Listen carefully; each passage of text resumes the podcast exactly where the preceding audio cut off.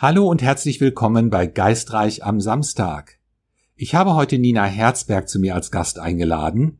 Nina ist eins der wohl bekanntesten Medien für Jenseitskontakte im deutschsprachigen Raum.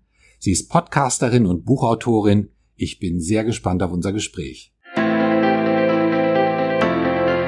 Hallo liebe Nina, herzlich willkommen und schön, dass du dir Zeit genommen hast. Ich bin sehr gespannt. Vielen Dank für die Einladung. Ja, ich freue mich sehr drauf.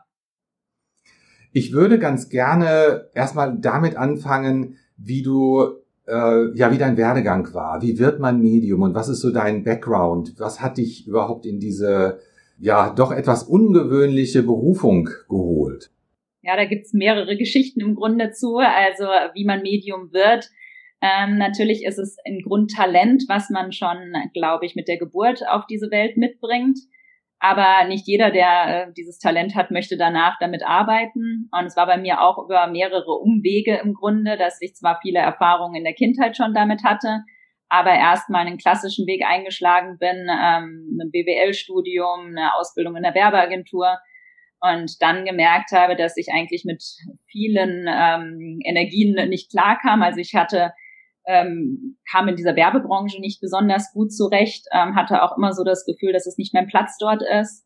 Und ähm, eigentlich erst bei der Geburt meiner Kinder habe ich mich dann viel mit alternativen Heilmethoden, ähm, mit Energien, Lesen etc. auseinandergesetzt und habe dann eine Heilpraktika-Ausbildung gemacht und bin dann so über Umwege in diesen Medialitätsbereich, ähm, wo sich dann durch eine Ausbildung vier Jahre in der Schweiz wirklich auch dieses Talent, was ich schon immer, glaube ich, mitgebracht habe, so wirklich sichtbar wurde und für mich auch viele Antworten ähm, ich gefunden habe auf die Fragen, die ich eigentlich im Grunde seit meiner Kindheit schon mitgetragen habe und aber nicht genau wusste oft, was ich wirklich wahrnehme und was das ist.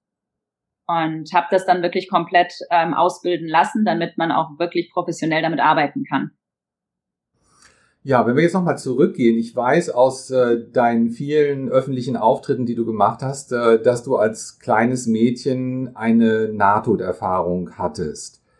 Ähm, ja. Hat dich das, äh, ist das auch schon was gewesen, was dich in irgendeiner Form in die Richtung geprägt hat oder ist, ist es komplett außen vor?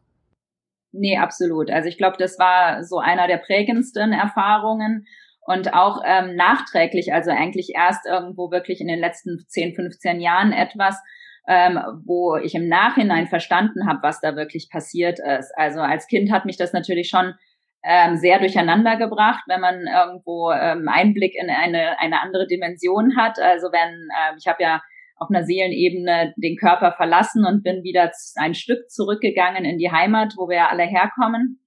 Und ähm, das war, es fühlte sich in dem Moment sehr friedlich zwar an und sehr beschützt und auch als eine schöne Erfahrung im Grunde.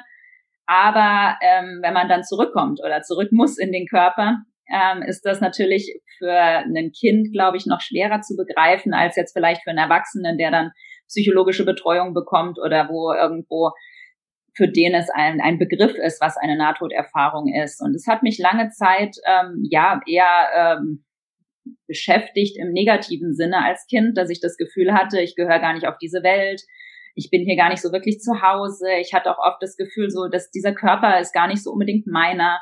Und habe eben im Grunde viele Jahre später durch ähm, dann wirklich die Ausbildung oder durch die Arbeit mit Verstorbenen und mit der geistigen Welt begriffen, dass das eigentlich aber auch meine meine Wahrnehmung extrem geschult hat, mein Bezug zum Tod ähm, eigentlich mit fünf Jahren anfing also meine Eltern haben immer berichtet, dass ich schon als Kind äh, Bestatterin werden wollte und Pathologin. Und ich glaube, ich wollte als Kind begreifen, was da passiert ist oder was überhaupt der Tod ist. Also diese Faszination für den Tod muss eigentlich schon noch aus dieser, dieser Zeit herkommen und aus dem Nahtoderlebnis mit Sicherheit.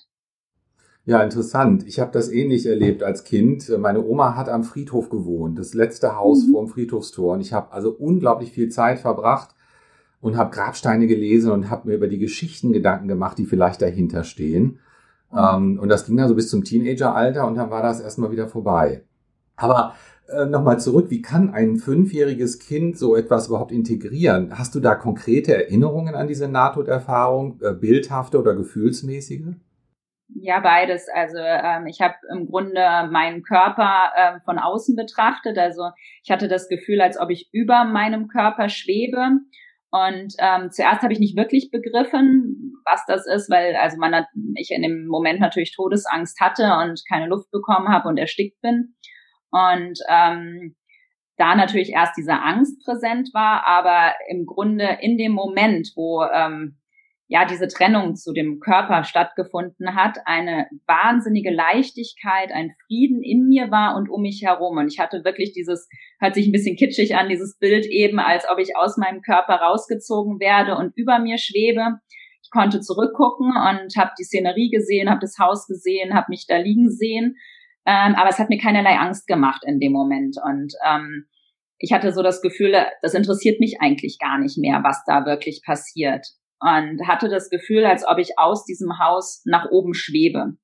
Ähm, hatte keinerlei Erfahrungen in Form von jetzt irgendwie biblischen Bezügen oder ähnlichem, hatte aber das Gefühl, ähm, dass mehrere Personen mit mir schweben, die ich aber nicht kannte. Also ich hatte auch da zu dem Zeitpunkt noch niemanden, der jetzt verstorben war, wo ich jetzt irgendjemanden hätte treffen können oder so, aber ich habe mich nicht alleine gefühlt. Also es war sehr, sehr schön, auch wenn ich die Menschen nicht kannte und hatte das Gefühl, als ob ich irgendwie nach Hause kommen würde. Also es fühlte sich so an, als hätte ich da, wäre ich da schon öfters gewesen.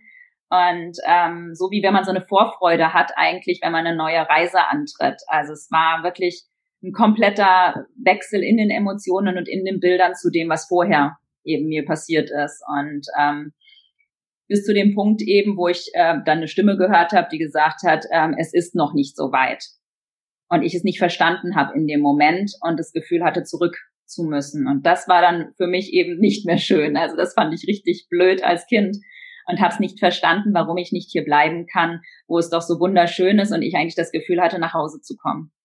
Ja, sehr spannend. Deine Nahtoderfahrung ist jetzt nicht auf einem Unfall basierend gewesen, aber warst du in einer Situation, äh, wo du tatsächlich auch klinisch sozusagen tot warst? Oder es gibt ja unterschiedliche Arten von Nahtoderfahrungen. Ne? Das müssen wir vielleicht dazu sagen für die Hörer, ja. die das nicht wissen. Ähm, Nahtoderfahrungen passieren zum Beispiel auch Menschen, die Sterbende begleiten und ein Stück weit mitgehen. Das ist in der Sterbebegleitung ein Phänomen und äh, dann eine kurze Reise, äh, wenn man so möchte, auf die andere Seite oder machen und aber äh, auch wieder zurückkehren natürlich. Wie war das bei dir? Also das kann ich nicht hundertprozentig sagen, weil es einfach keine Ärzte im Umfeld gab. Daher weiß ich nicht genau, wie lange ich wirklich ähm, jetzt rein ähm, physikalisch nicht mehr geatmet habe oder nicht mehr irgendwie da anwesend war. Ähm, ich weiß, dass ich wiederbelebt worden bin danach halt. Ja, aber von der Person, die mir das auch angetan hat. Also ähm, das war wohl nicht geplant, ich sollte nicht dabei sterben.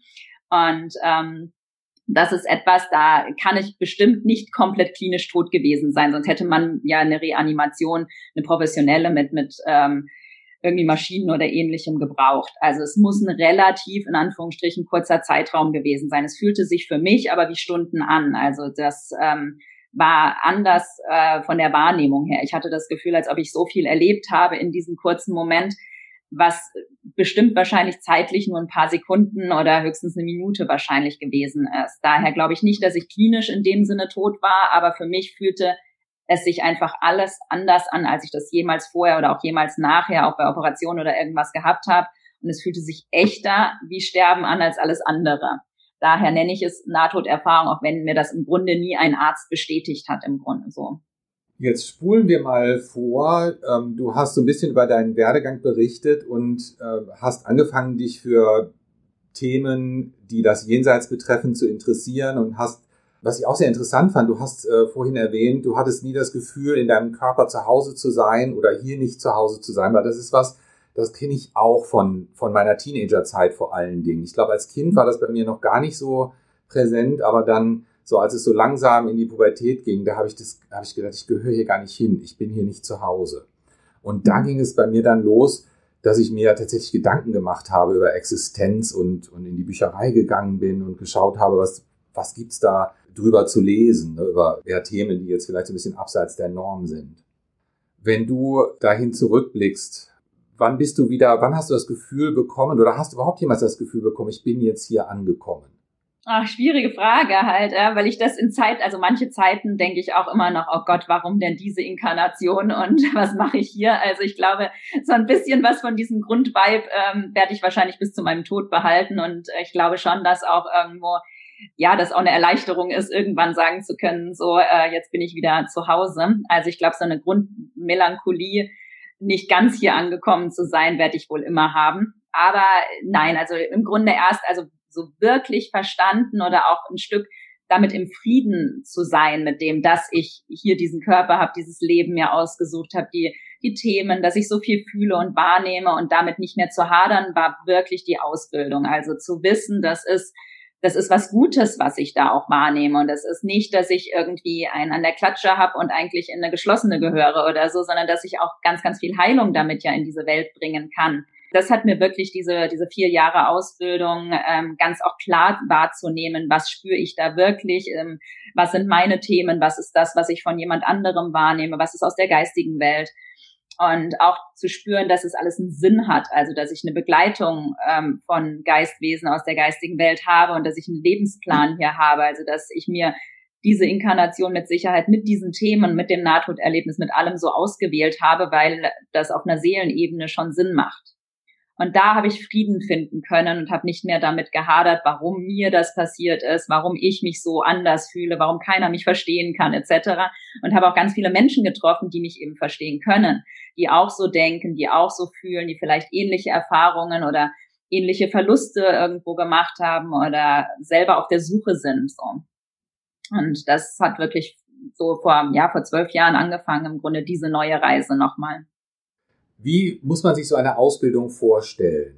Denn es ist ja jetzt nicht so, dass man da in einen Betrieb geht, ne, wie bei regulären Berufsausbildungen und man macht da einfach mit, sondern man ist ja im Prinzip von Anfang an tatsächlich äh, selbstverantwortlich, auf sich selbst gestellt. Ne, aber vielleicht kannst du da ein bisschen drüber erzählen. Also es gibt unterschiedliche Formen der Ausbildung. Bei mir war das ein Jahr eine Basisausbildung, wo man ungefähr einmal im Monat ein Wochenende hatte, wo ich in die Schweiz gefahren bin und wo man äh, zu verschiedenen Themen Übungen, Meditationen etc. gemacht hat. Also Sensitivität, Spüren eben von Energienräumen, Spüren von anderen Menschen, übersetzen im Grunde das, was, was viele Menschen eh wahrnehmen, Aura lesen, ähm, Aura-Farben wahrnehmen, das übersetzen. Dann mit der geistigen Welt, also den eigenen Geistführer, das eigene geistige Team kennenlernen, ähm, das übersetzen sozusagen, wie kann man das im Alltag wahrnehmen und eben halt auch verstorbenen Kontakte. Also wie ähm, nehme ich Verstorbene wahr?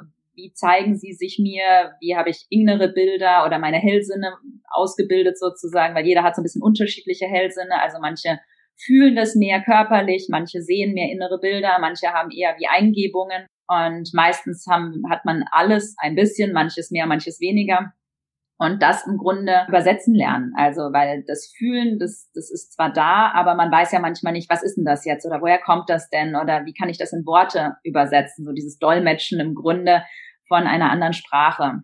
Und da ist natürlich wahnsinnig viel Selbstentwicklung. Also da kommt man automatisch an seine eigenen Ängste, seine eigenen Kindheitsthemen, seine, ähm, ja, man guckt sich natürlich seine Beziehungen an, seine Freundschaften, seine Familie, weil man es plötzlich bei anderen versteht und lesen kann, wird das eigene auch offensichtlich. Und das ist natürlich etwas, wo dann viel Selbstheilung passiert, viel Heilung mit den eigenen ähm, Verwandten und Freunden. Und der Prozess ging dann im Grunde über vier Jahre. Also die Basisausbildung war ein Jahr und danach gab es dann, muss man Übungssitzungen selber für fremde Klienten geben und noch verschiedene andere Kurse besuchen, wo das dann um die fortgeschrittenen Übungen in Anführungsstrichen geht oder wo es ähm, um die Vertiefungen geht, um das Üben wirklich. Und ich glaube, da darf man keine Angst haben, dass man irgendwo falsch liegt. Ne? Denn äh, wenn es dann ums tatsächliche Üben mit, mit den ersten fremden Leuten geht, ne, da, ich glaube, da wäre für mich dann so der Moment, wo ich denken würde, oh Gott, das kann ich nicht. Ne? Äh, aber finde ich immer sehr bewundernswert, wenn, wenn jemand dann auch äh, diesen Schritt gehen kann ne? und, und äh, auch Fehler machen kann, weil nur so lernt man wahrscheinlich. Ja, natürlich. Also unser Kopf ist unser größter das Ding, was uns im Weg steht. Also sobald du anfängst zu hinterfragen, zu zweifeln, dann ähm, ja kann man es gleich lassen fast. Also weil dann ähm, ist natürlich die Aussage wieder schwierig, wenn du dann das alles hinterfragst und dich nicht traust, im Grunde jemandem etwas über sein Leben zu erzählen, wird's halt schwierig. Und das ist Übungssache. Das fiel mir am Anfang auch schwer. Und ich habe wirklich lernen müssen, drauf loszureden.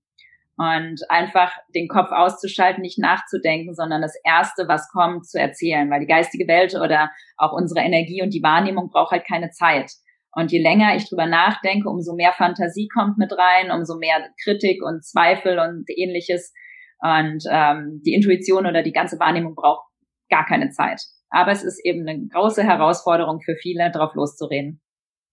Wie würdest du die, die Bezeichnung Medium definieren für dich? Weil es gibt ja da auch ähm, sehr viele Missverständnisse. Ne? Da gibt es Leute, die nennen sich Medium, aber was sie in Wirklichkeit machen, ist, sie lesen die Aura einer anderen Person und ziehen Informationen aus dem Energiefeld. Ähm, vielleicht kannst du das mal für uns ein bisschen klarifizieren. Also für mich grundsätzlich ist ein Medium ein Kanal. Also äh, es geht weder um mich darin sozusagen, noch um irgendwie was anderes, so, sondern es geht eigentlich darum, die Energie durchzulassen. Also ob jetzt eben ein Heilmedium, was die Hände auflegt oder jemand, der kommuniziert mit einer Energieform und äh, die Botschaften durchgibt. Ähm, das beste Medium ist das, was den, den besten Kanal hat und möglichst wenig eigene Themen oder eigene Gedanken damit reinbringt. Für mich ist es wie eine Art Dolmetscher. Also ein Dolmetscher übersetzt ja von einer Sprache in die andere und gibt möglichst wenig eigene ähm, Übersetzungsfehler oder Übersetzungsinterpretationen mit rein. Also im Grunde von einer Sprache in die andere übersetzen. Aber dennoch gibt es natürlich beide, bei als Medium zwei verschiedene Ebenen. Die Sensitivität, also das Energielesen von Menschen, die real hier sind oder von Räumen oder Gegenständen das ist eher das Aura-Lesen, wo man auch wirklich dann eben die Informationen aus der Aura holt und die spiegelt dem Klienten. Also da, deswegen kommen viele zu mir auch, die wegen mit eigenen Problemen, mit alten Mustern oder mit Dingen, mit Blockaden im Grunde kommen, wo sie ähm, gar nicht jetzt die geistige Welt um Rat fragen wollen, sondern von mir eine Einschätzung möchten und ich mit deren Energie anschaue und die im Grunde wieder spiegel. Also ich interpretiere es möglichst wenig, sondern gebe eigentlich das, was ich von denen wahrnehme, wieder. Oder eben zum Jenseitskontakt, dann geht's halt um den Verstorbenen. Und da ist natürlich auch manchmal so, dass, dass der Klient dann wahnsinnig viele eigene Wünsche hat, aber es geht halt eigentlich dann nicht um den Klienten, auch wenn der natürlich im Optimalfall der ist, der einen dann am Ende bezahlt. Du bist jetzt nach klassischem britischen Spiritismus, glaube ich, ist das, ist genau. das Wort, ne, ausgebildet worden. Gibt es da Unterschiede ja, also grundsätzlich ist der englische Spiritualismus ähm, eine Religion. Also es wird da auch ähm, in Gottesdiensten Jenseitskontakte gemacht. Ähm, der, die englischen Medien begleiten eben auch Sterbende im Krankenhaus oder halten auch im Grunde Trauerfeiern ab oder Messen ab. Ähm, was ich jetzt in Deutschland nicht mache, halt, wo, wo Deutschland einfach noch nicht so weit ist aber wo es eben eher um Beweismedialität geht, also wo man erst den Verstorbenen beweist über 20 Minuten, halbe Stunde, ähm, anhand von, von Details, wo es um, um noch nicht um die Botschaften im Optimalfall geht, ähm, kommt immer so ein bisschen auch auf den Verstorbenen drauf an, auf den Grundcharakter. Und wo dann eben danach die Todesursache und die Botschaften erfolgen. Es gibt natürlich Channel-Medien, die eben auch sagen, ich trenne das gar nicht. Es kann auch sein, dass jetzt irgendwelche anderen Geistwesen, Engel, Geistführer, was auch immer durch sie spricht.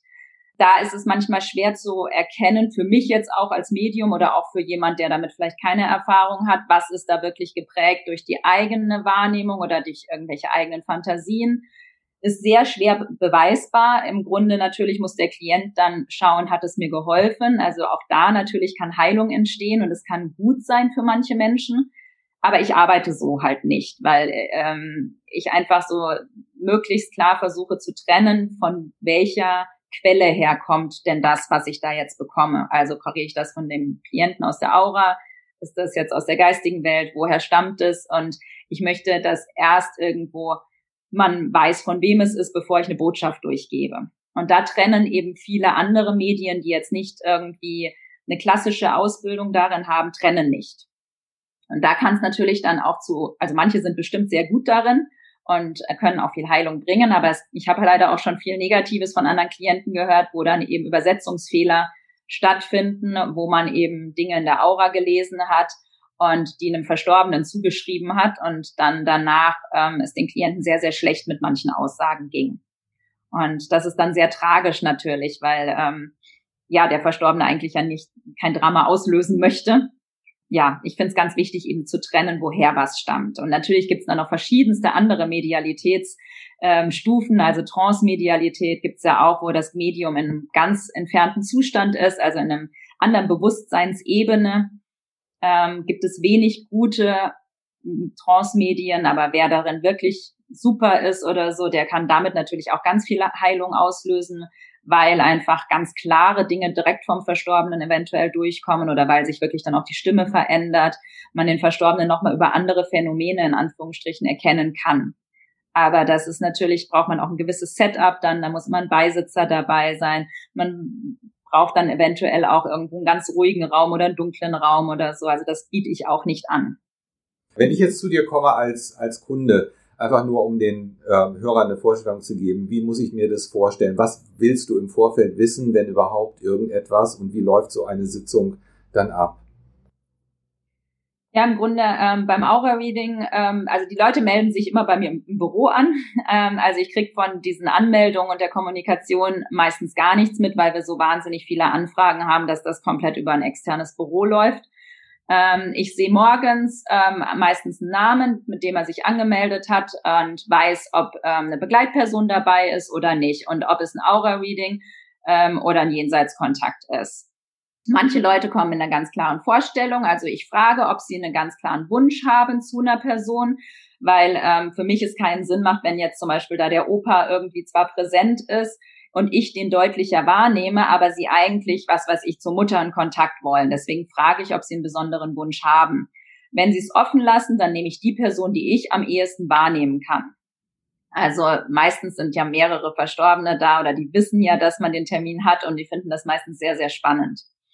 Und ähm, genau, und dann beschreibe ich im Grunde erstmal so die ersten 20 bis 30 Minuten wie ich die Person wahrnehme, wie die gelebt hat, was sie mir an Bildern, an, an Erfahrungen, an Erinnerungen zeigt. Frag immer wieder zwischendurch, ob sie es verstehen können. Also manchmal gibt es auch Übersetzungsfehler, wo ich dann drum bitte, dass mir jemand Nein sagt, irgendwie, wenn ich was falsch übersetze, wo ich zurückgehe und gucke, warum habe ich dieses Bild bekommen oder dieses Gefühl bekommen und wie habe ich es übersetzt. Die Leute können es aufnehmen und sich dann in Ruhe das nochmal anhören. Im Nachhinein hört man oft nochmal andere Dinge guckt dann, was ist die Todesursache gewesen und ähm, häufig ist dann auch, dass eben da schon Botschaften mit einfließen. Also ein Drittel ungefähr aller Verstorbenen, ähm, da sind noch Dinge um den Tod herum offen. Also was ist genau gewesen, wie ist jemand gestorben, hat er das noch mitbekommen, wie ging es demjenigen, warum konnte ich nicht da sein oder ähnliches. Also wo einfach um den Tod herum noch viele Dinge gelöst werden müssen. Ein Drittel geht es nur um Botschaften eher und ähm, Zeichen, wie nehme ich sie jetzt danach wahr, wo eigentlich zur Lebzeit nichts offen war mehr, wo man vielleicht auch im Frieden ist mit dem Tod und wo es eher dann um die Beweis, also um die Botschaften danach geht und Beweisführung eher in Form von Zeichen, was, was jetzt so nach dem Tod passiert ist. Und bei ein Drittel ist es dann eher wirklich so, wo es um, um alte Themen ging oder um Streit in der Familie oder manchmal dann um die Erbschaftsthemen oder ähnliches. Da ist dann je nach, je nach Verstorbenen, je nach Klienten, gucke ich, was will gesagt werden, was ist wichtig. Und ähm, am Ende können die Klienten meistens noch zwei, drei Fragen stellen auch. Oder natürlich, wenn es mittendrin noch irgendwas wichtig ist, können die mich auch unterbrechen mittendrin. Aber so circa läuft es ab. Halt jeder Termin ist so ein bisschen anders. Man kann es halt nicht wirklich planen. Es hängt sehr, sehr viel von der geistigen Welt ab. Ist dir schon mal passiert, dass jemand mit einer ganz konkreten Vorstellung kam, ich möchte zu meiner Freundin sowieso den Kontakt herstellen und der Kontakt ist aber nicht zustande gekommen? Äh, oder gehst du immer davon aus, dass das auch 100 Prozent bei jedem nach den Wünschen entsprechend machbar ist? Also es gibt schon manchmal, dass sich Verstorbene vordrängen, in Anführungsstrichen, dass ich merke, boah, ich komme jetzt an die Mutter nicht dran, weil der Vater so präsent ist, dann sage ich das. Und meistens gibt es dann nur ein, zwei drei Botschaften noch, die noch ganz wichtig waren für den Vater. Und dann kann die Mutter nach vorne kommen und dann ist das auch okay. Also manchmal kommen eben auch zwei Verstorbene in einem Kontakt dran, nur ich will nicht, dass sich jemand im Vorfeld darauf versteift, gleich mehrere ähm, zu bekommen. Deswegen sage ich immer ein Verstorbener pro Termin eigentlich, aber sowas gibt's schon manchmal, dass noch irgendwie was ganz wichtig gesagt werden muss. Ähm, was ich einmal auch hatte, ist, dass der ähm, Verstorbene sich wegen der Klientin umgebracht hat und ähm, da so viel Schuldthemen auf beiden Seiten noch waren und es noch nicht lange her war, dass ähm, ich gesagt habe, das hat keinen Sinn. Ich krieg da zu wenig Informationen. Es war nicht befriedigend für alle Seiten im Grunde und dann mussten wir den Termin abbrechen. Das ist selten, aber es gibt manchmal auch, dass ich die Verstorbenen nicht so übersetzen kann, wie der Klient mit seiner konkreten Vorstellung es sich wünscht. Also da habe ich immer eine Geld-Zurück-Garantie, auch für mich als Schutz im Grunde, dass ich ähm, da locker rangehen kann, weil ich es einfach nicht forcieren kann. Also ich kann niemanden zwingen, es ist nichts, was man auswendig lernen kann. Ich kann mich ja nicht darauf vorbereiten im Grunde. Und daher ist es immer ähm, ein Geschenk. Ähm, und wenn im Optimalfall ist es für alle drei eine tolle Erfahrung und für alle, alle sehr, sehr inspirierend und schön. Aber man kann es nicht ähm, garantieren im Grunde. Aber es ist zum Glück sehr selten, dass das vorkommt, dass es nicht ausreicht im Grunde. Also dass zwar der Kontakt ist eigentlich meistens da oder fast immer. Ich habe noch nie gehabt, dass ein Verstorbener nicht wollte oder so. Ja, das, das ist Quatsch. Also das sind auch äh, nicht professionelle Medien, die dann das dem Verstorbenen andichten und sagen, nee, der möchte noch nicht, der fühlt sich nicht bereit dazu oder so. Das ist Quatsch halt. Dann liegt es immer an der Arbeit des, des Mediums, was es zu wenig übersetzen kann oder den nicht genug spürt.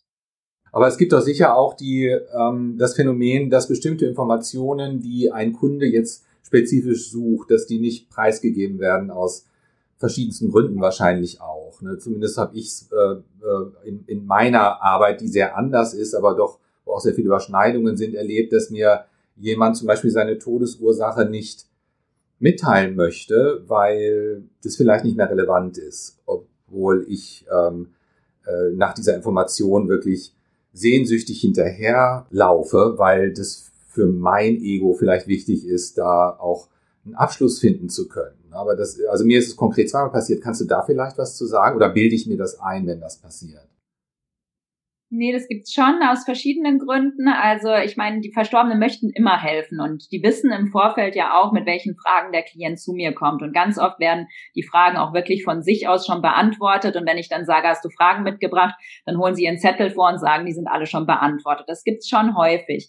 Aber es gibt mehrere Gründe. Zum einen, wenn der Verstorbene selber die Todesursache gar nicht unbedingt weiß. Also manchmal gibt es komische Konstellationen, ähm, wo dann vielleicht Medikamente mit im Spiel waren, wo dann man noch nicht mal genau sagen kann, war es jetzt ein Herzinfarkt, war es ein, ein irgendwie äh, Lungenembolie oder so. Also wenn es im Nachhinein gar nicht geklärt worden ist, dann weiß der Verstorbene das auch nicht unbedingt. Der ist ja auch kein Arzt und weiß, also hat in dem Moment gar nichts mitbekommen, ist eingeschlafen und nicht wieder aufgewacht. Und dann denken die Klienten manchmal, der ist jetzt allwissend und muss mir doch seine Todesursache zeigen können. Und ich nehme dann auch nichts anderes wahr als das, wie der Verstorbene es es wahrgenommen hat. Also vielleicht irgendwie eine Beklemmung in der Brust und dass ich eingeschlafen bin. Und dann kann ich dazu nicht viel mehr sagen. Also ich bin ja auch keine Ärztin, die ich das dann 100 Prozent interpretieren kann und die Verstorbenen im Nachhinein wissen nicht alles.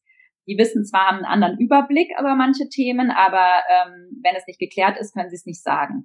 Und eben, was manchmal sein kann, ist, dass es in Anführungsstrichen zum Schutz des Klienten auch nicht gesagt wird. Also kenne auch manche Sachen, wo natürlich irgendwo es, es zur Aufklärung beitragen könnte, wenn ich da vielleicht eine Todesursache konkreter nennen kann, aber aus irgendeinem Grund, den wir gar nicht jetzt hier auf der menschlichen Ebene verstehen, ähm, möchte oder soll das nicht irgendwie in, in der jetzigen Zeit vielleicht erfahren werden. Also gerade wenn es um so ähm, ja um, um gewalttätige äh, Todesfälle geht oder so, ist es nicht immer so, dass der ähm, Verstorbene seinen Mörder zum Beispiel nennt. Auch wenn es dann für die Hinterbliebenen vielleicht eine Erleichterung wäre, aber es ist ja eine andere Seelenebene noch oder einen Seelenplan dahinter, wo ähm, wir gar nicht verstehen, warum sollte das vielleicht so zustande kommen. Ja, das wäre jetzt auch in meinem Fragenkatalog eine der Fragen gewesen. Im großen Kontext sind ja oftmals Szenarien mit Gründen behaftet, die wir aus unserer sehr limitierten Perspektive vielleicht auch gar nicht verstehen können. Ne? Aber hast du ja. Erfahrung jetzt zum Beispiel, was Situationen angeht, wo nicht nur ein Mensch ums Leben gekommen ist, sondern äh, gleich sehr viele, ob es ein Flugzeugabsturz ist oder ob es äh, ein Bombenanschlag ist, sowas in der Richtung. Und bekommst du da auch Informationen über vermutliche Gründe? Ja und nein, das ist eben auch, wenn der Klient vor mir sitzt, der ja wirklich mit seiner eigenen Trauer mit um einen Verstorbenen bei mir ist, ähm, kriege ich dazu wenig meistens, weil ähm, sie natürlich mit dem mit der Hilfe bei dieser einen Person sind. Ähm, ich frage da natürlich auch trotzdem selber nochmal aus Interessegründen manchmal nach, ohne dass ich vielleicht was durchgebe bekomme da auch Gefühle oder Bilder zu, dass manches einfach anders vielleicht auch abgelaufen ist, als es dann in den Medien bekannt gegeben wird, dass es vielleicht einen übergeordneten Sinn auch hat. Also die ähm, gerade solche Dinge hat natürlich immer viel äh, Globales auch mit drin. Also gerade nach irgendeinem ähm, extrem schlimmen, ähm, entweder Naturkatastrophe oder menschlicher äh, Katastrophe verändert sich ja auch ganz, ganz viel. Also es werden neue Sicherheitssysteme entwickelt, es wird irgendwie vielleicht äh, Schutzmechanismen, äh, Erdbeben, ähm, Detektoren etc. entdeckt oder eben es wird auch ähm, die Rechtsprechung vielleicht irgendwie verändert. Und da habe ich schon das Gefühl, dass diese Seelen zwar jeder Einzelne einen eigenen Plan hatte, weil es gibt ja auch manche, die dann das Flugzeug verpasst haben zum Beispiel oder die dann irgendwie eigentlich an dem Ort sein sollten, aber dann doch nicht konnten oder so. Also es hat mit dem eigenen Lebensplan ganz viel zu tun, aber wenn der sozusagen vorsieht, dass man zu dem Zeitraum sterben soll oder zurückgehen darf, dass dann sich die Seelen global auch zusammentun und sagen, okay, äh, das passt mir jetzt von meinem Seelenplan, wir gehen irgendwie sozusagen in diesen höheren karmischen Plan noch mit rein opfern in Anführungsstrichen unser Leben für den größeren Plan dahinter. Aber es hat immer natürlich den eigenen Plan mit drin. Da sind wir jetzt beim Thema Schicksal, was natürlich, ähm, da hätte ich auch äh, tatsächlich gerne nochmal deine Meinung zu gehört. Uns geht so ein bisschen die Zeit aus für diese Episode, aber ich darf schon mal sagen, äh, Nina wird noch für eine zweite Folge da sein in der kommenden Woche und für heute bedanke ich mich erstmal ganz, ganz herzlich äh, für diesen Fluss von Informationen, der ja unendlich ist. Du bist ja eine Quelle von Weisheit und ähm, ja, vielen, vielen Dank, liebe Nina, erstmal. Danke dir, hat sehr viel Freude gemacht.